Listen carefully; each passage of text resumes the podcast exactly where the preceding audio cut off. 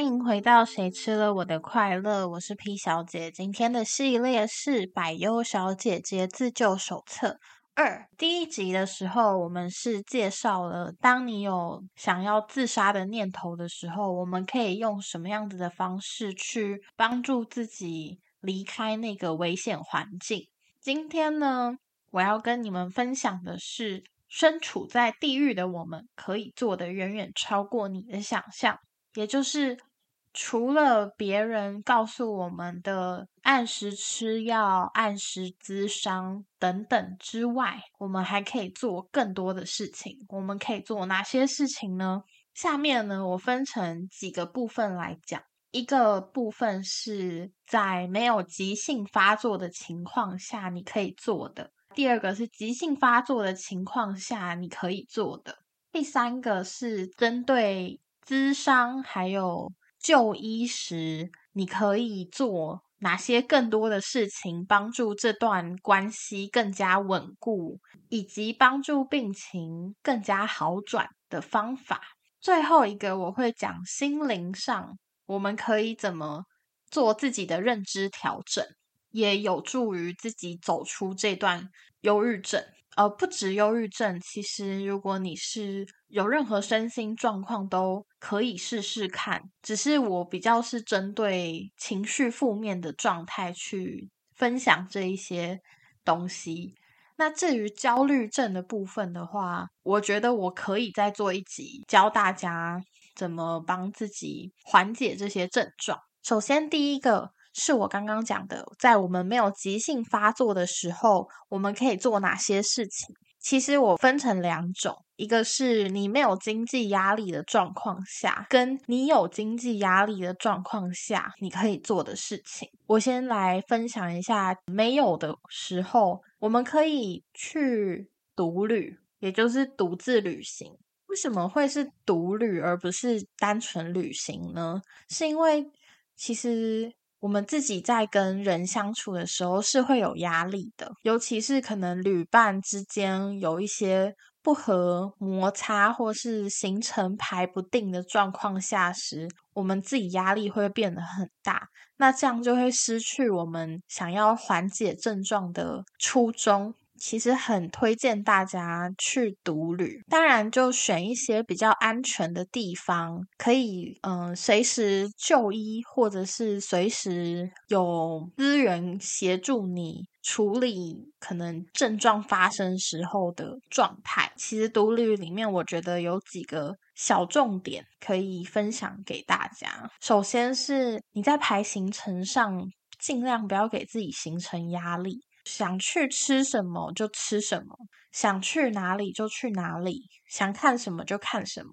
你或许还可以把它写下来、拍下来，让自己转移注意力，是专注在这个环境跟这里的风土民情的互动。当然，如果你发作的时候，你还是可以在嗯住所的地方休息，就不需要一定。说今天哦，我例如说我去京都，我今天一定要去 京都，有什么花见小路之类的，我可以允许自己休息一天，因为我独旅的目的其实不是为了特别去看那个景观，我独旅的目的是为了转换环境。让自己先暂时逃离有压力、会让你产生不安情绪的地方，换个地方去体验不同的生活，再回来或许会有一些新的体悟。这是第一个。第二个是上一些身心灵放松的课程，包含说你可以去上瑜伽课啊，报名健身房啊，或者是参加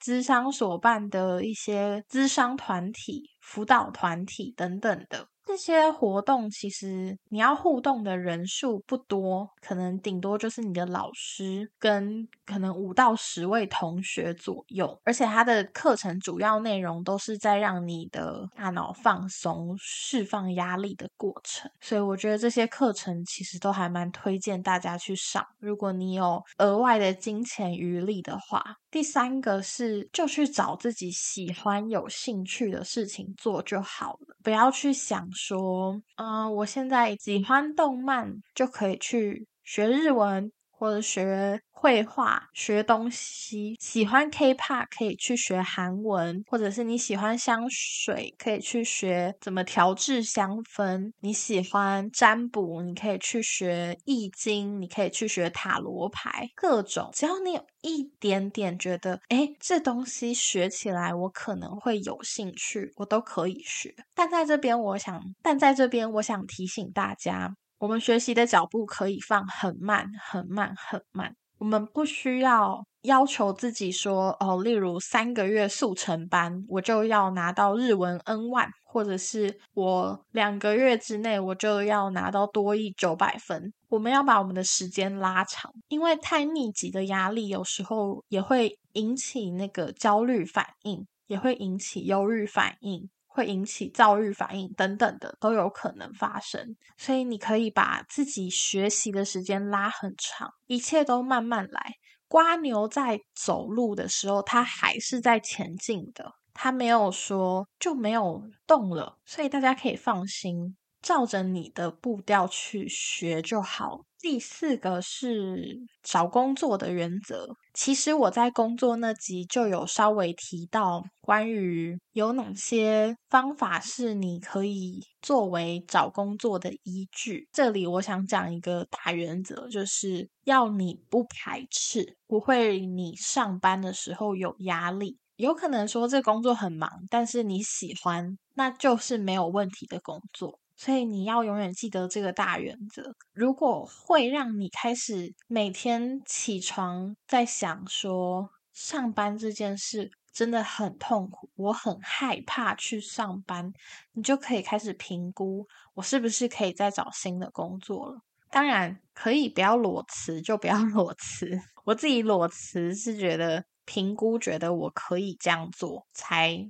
裸辞的。那如果你觉得你自己对于待业期会有很强的压力，还有很强的焦虑感的话，那我还是会觉得你就是骑驴找马。第五个是学生的，因为刚刚我是在讲上班族嘛，出社会的人。如果是学生的话，记得你只要有及格就好。当然，这个原则其实我觉得很因应状况的改变，因为有可能如果你想要推甄的话，你想推甄上研究所，或者是繁星上大学，有及格就好，可能会对你来说是另外一种压力。如何去掌控跟分配？当你病情发作时，能读的量，这是很重要的评估。要去评估你能做多少这件事情，其实很重要。因为其实人生的阶段不是只有大学，不是只有研究所，我们有很多很多个阶段要走。所以，即使你可能在这个阶段你表现不好，你后面还是会有很多机会可以去重新修正。等你好一点的时候，我们再去多努力一点，得到我们最后想要的结果。也是没有关系的，绕一点弯路，其实风景或许会更美。大家不要太去强迫那个已经生病的自己，还要做这么多事情。那在上课的时候，可能有一些课业状况，又需要分组讨论啊，或者是 loading 比较重的报告等等的。我是觉得可以跟你可以稍微观察一下老师跟同学对待身心症状的看法。去衡量说要不要稍微提一下自己的状况，让老师或同学可以协助你去分担觉得 loading 太重的课业。当然，你也可以跟老师说明说，如果你害怕拖累同学，例如啦，这只是假设。你如果害怕拖累同学，那你可以自己一组，可以跟老师协商看看，说那你自己一组的状况下，你可以做的东西可不可以是三分之二，也让老师清楚了解说，哦，你可能会遇到的一些困难。因为你会比其他同学还要更努力的在做这些事情，所以我觉得衡量老师态度进行协商，这是我刚刚最想讲的哦。我觉得两句话就可以讲完的东西，我讲这么久，气死！我刚刚是没有经济压力的状况下，我我再帮大家复习一下：独自旅行、上身心灵放松的课程、学自己有兴趣、喜欢的事情。找工作以自己快乐为主，不排斥为主。上课你自己评估能够达到多少的目标为一个上限，也不要给自己太大的压力。再来是你有经济压力状况下可以做的事情。当然，这两边都只是只是一个单纯的分类。你有钱，你还是可以做没钱的事；你没钱，你也可以做有钱的事。你只要有存到钱，这些事情都可以做。首先，第一个是运动，不用去健身房，不用去什么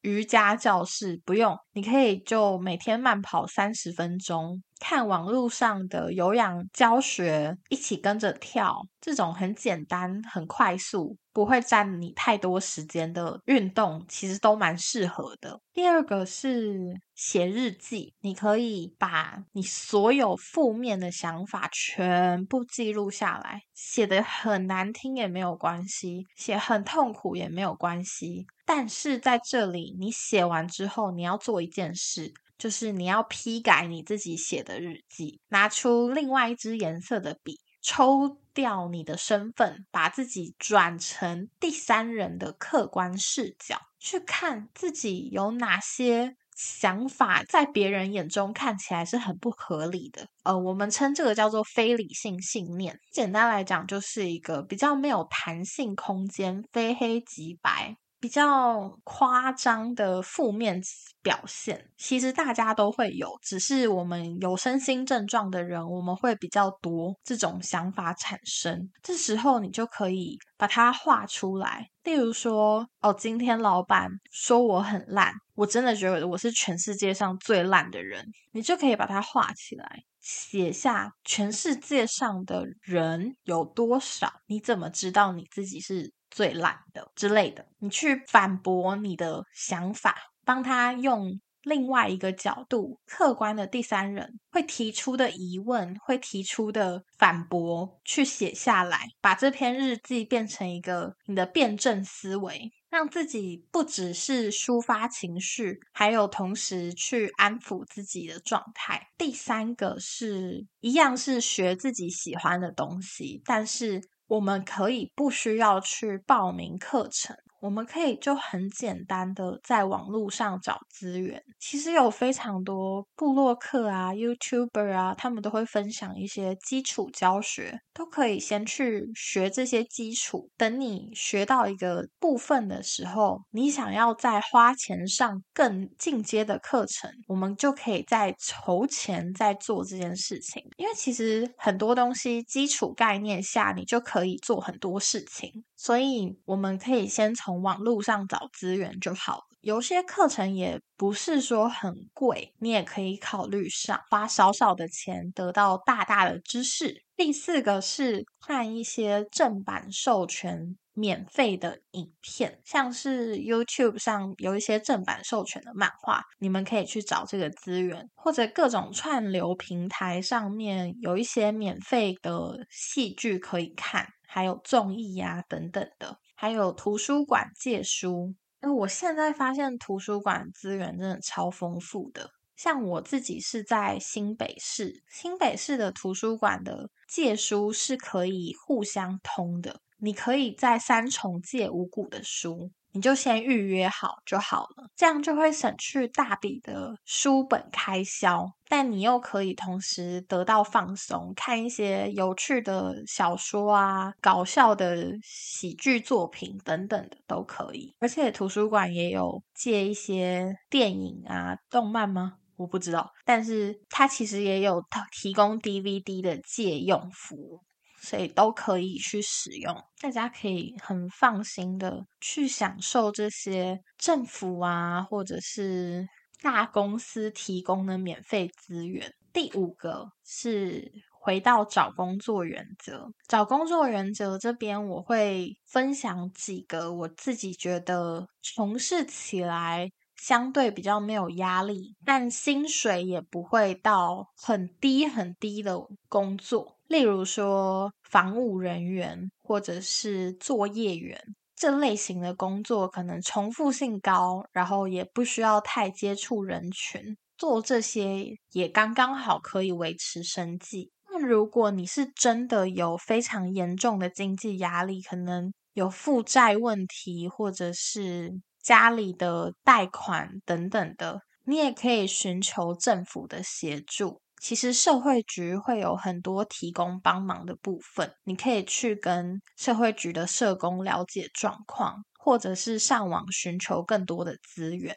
这是我觉得你在有经济压力的状况下可以帮自己做的事，因为其实台湾的福利体制算是建构的还蛮不错的，只要你有心，基本上还蛮能够找到帮助自己的资源，无论是奖学金啊，或者是租房补贴等等的，我觉得都很很适合大家使用。好，一样复习一次。在有经济压力的状况下，你可以做的事情，你可以运动，去一般的操场啊，在家里跳三十分钟、十五分钟的有氧运动都很好，因为其实有流汗都会帮助自己的身体排出一些不好的废弃物，而且会促进脑中的血清跟多巴胺。哎，这边如果有讲错的话，就是希望大家可以帮我纠正一下。再来是写日记，写下坏的想法，反驳自己不好的想法。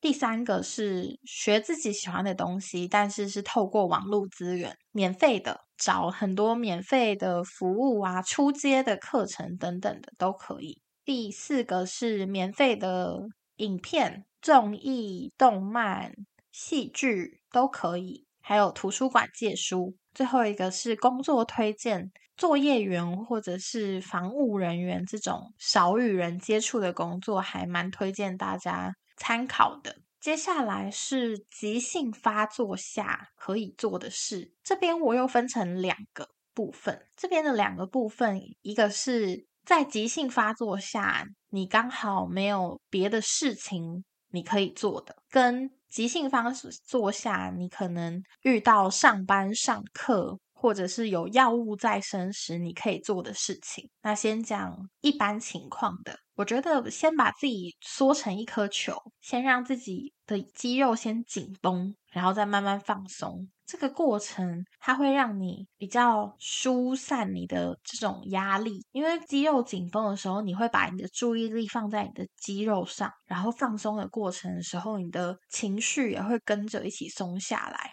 第二个是深呼吸，你可以做好几次的深呼吸，去调节一下。可能过快的心跳、脉搏，重点是专注在呼吸上的时候，你就不会那么关注你的负面想法。再来是冥想，冥想可以听网络上的一些版本，他们会有一些声音引导，你就跟着声音做就好了。其实做完之后会好比较多一点点。我自己啦，我自己试的感觉是这样。冥想的延伸就是。如果你现在觉得没办法很专注的冥想的话，你也可以就是听一些轻柔的音乐啊，然后数数，就一二三四五六七八九十。我自己是建议从一数到十，再从一数到十，一直一数到十。不要往上数，因为你可能往上数，你可能就会想说：“天呐，我已经数到四千三百五十八了，为什么我的心情还是没有好转？”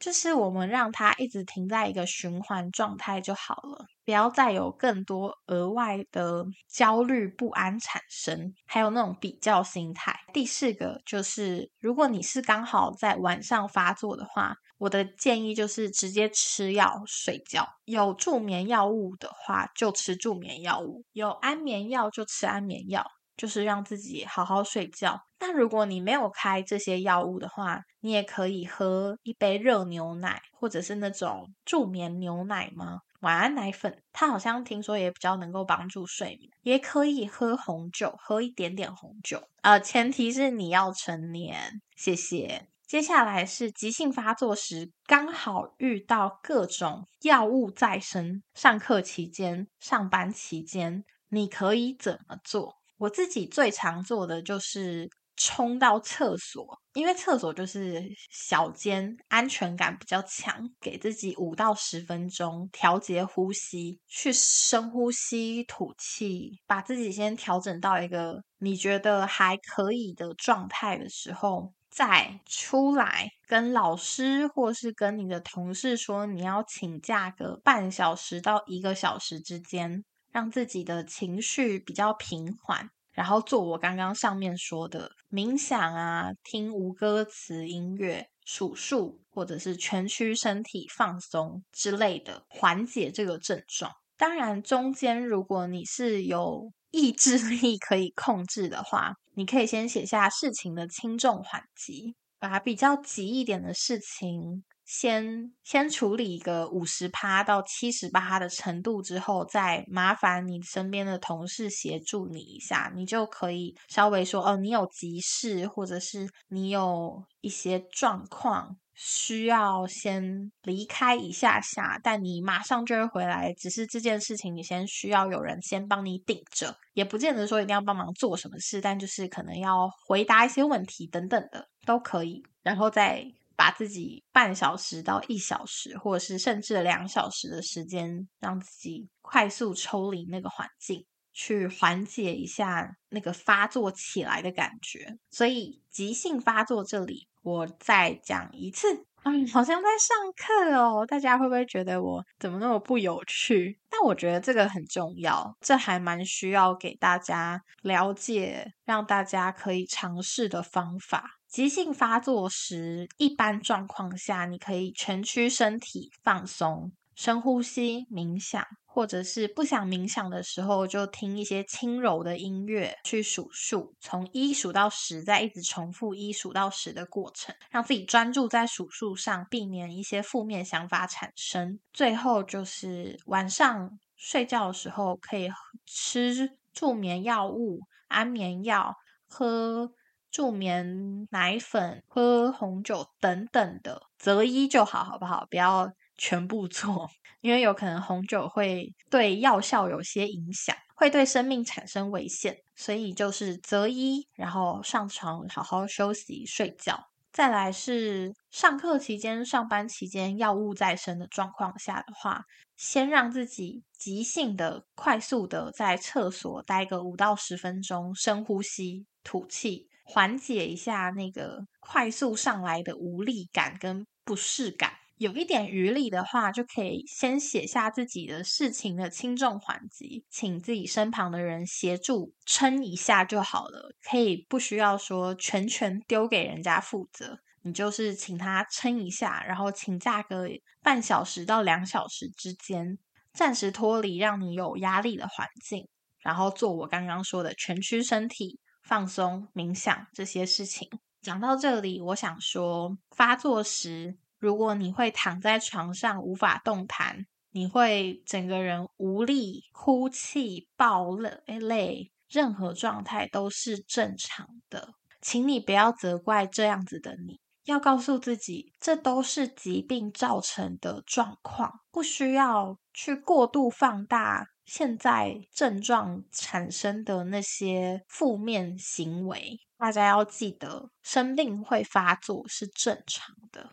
我们能做的就是把上面的事情做一遍，然后听听 podcast，听听音乐，听听广播，转移注意力，不要把自己当成一个怪胎。因为其实忧郁症已经不是单纯少数人会生的病了，有很多人都在面临这个状况。我希望大家不要觉得自己很异类。这就像感冒，这就只是大脑生病了。我们需要一点方法去协助大脑调整这些状态而已。大家要听 P 小姐的话哦。再来是在定时就医跟咨商，也就是我们最常听到大家告诉我们说。要做的事情上，我们还可以再多做点什么，来帮助这段关系可以更稳固，也帮助我们的病情复原更快一点。首先，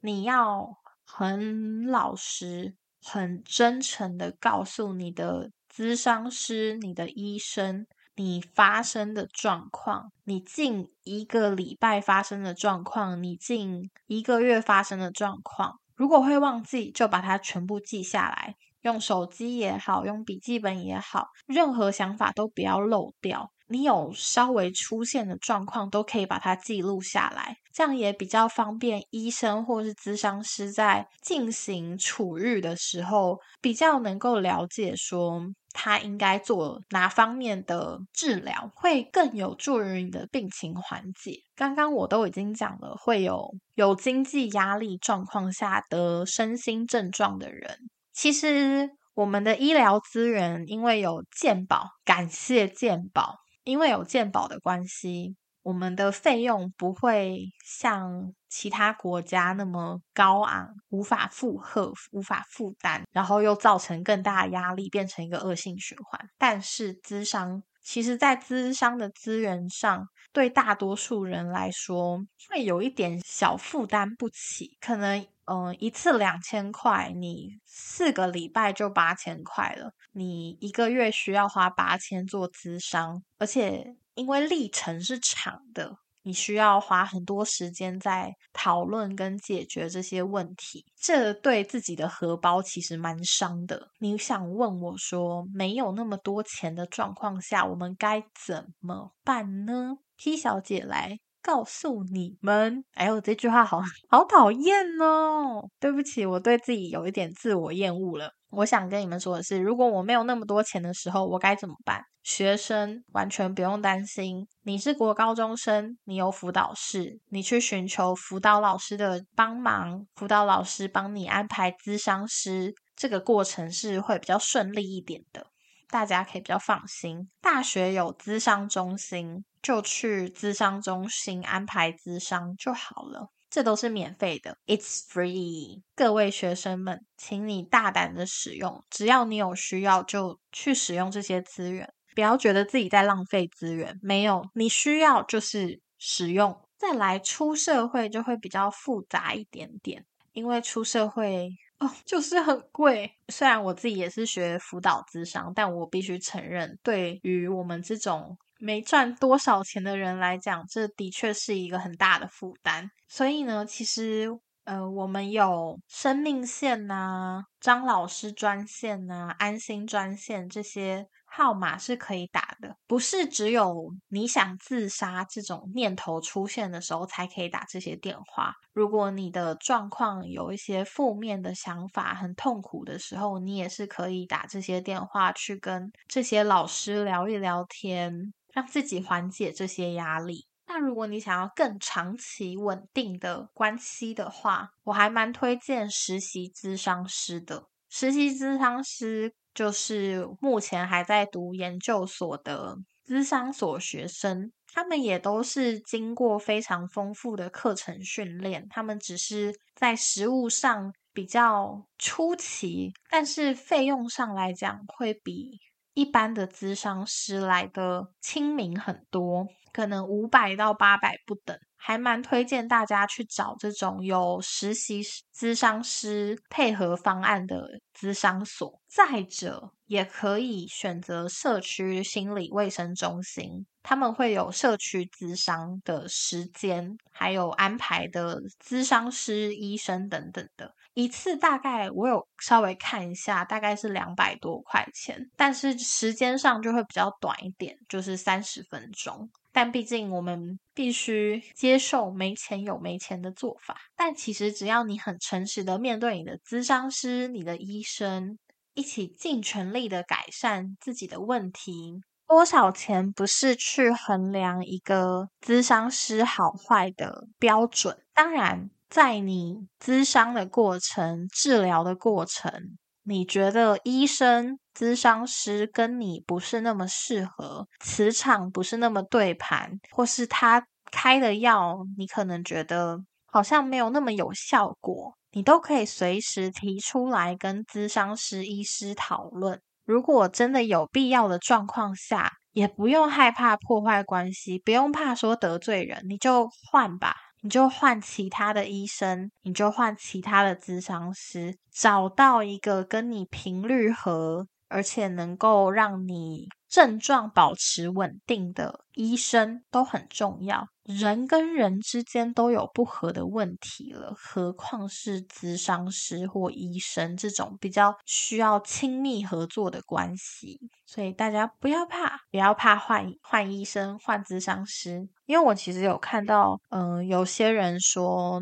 台湾的咨商师好烂哦，或者是台湾的精神科医师好没有同情心等等的。但其实就只是你可能没有遇到跟你比较对平的协助者，这个我觉得可以再做一集跟大家讨论。我们就先停在这里。最后，我又要回到心灵层面，你要怎么跟自己相处？你要怎么跟自己对话这件事情？因为我们其实前面说了蛮多种方法，好像都没有回到诶，除了写日记这个方法之外，我们好像没有其他更加是你怎么去思考这个问题，你怎么去面对自己疾病这件事情。我这边推荐两个是在人生中不同的贵人给我的想法，我觉得很适用。也很想分享给大家。第一个是，请你意识到自己正在生病，所有极端负面的想法都是生病引起的。永远记得这个关键，永远不要把这些负面、糟糕的行为变成是自己的问题，不是，那是疾病造成的。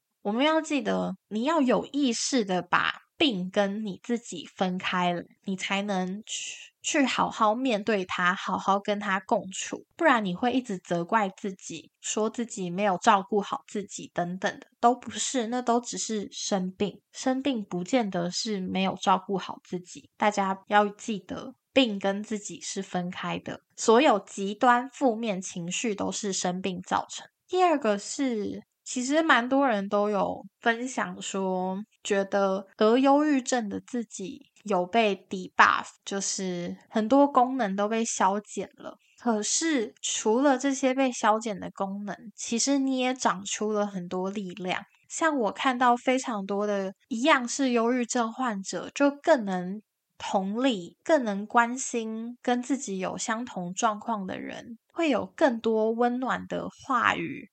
还有很多新长出来的力量，新长出来的技能。都是忧郁症给你的讲礼物，好像有点不好，但是我觉得没有比礼物这个词更好的形容这个疾病。它的确会带来很多很糟的东西，但它同时也是让你在低谷中看见光明。当你在黑暗中，你更能看见光的亮度有多美。我们要记得，我们活在这个世界上，其实都是想要找出一个跟自己可以和平共处，可以。有舒服的生活品质，但是这个舒服的生活品质其实是没有人可以帮你定义的，不见得说你得了一亿之后，你的生活品质就非常好。不见得说你薪水只有两万八，你的生活品质就不好。其实都只是端看在你怎么跟你的生活工作 balance，你怎么跟你的疾病相处，你找到一个舒服的方式，其实就是最重要的。我希望生病的大家都可以停止跟自己身边的人比较，不要去比说，哦天呐，那个谁赚赚了三百万。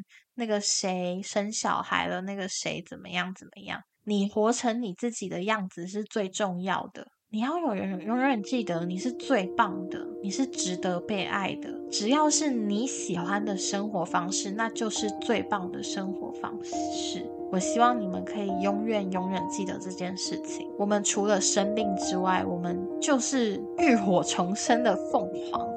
我们会长出新的力量，我们会成为更坚韧的大树，帮助跟我们一样有这些困境的人。以上就是今天的百优小姐姐自救系列，有点长，不过我希望是对你们有所帮助的一集。谢谢大家收听，我们下次见。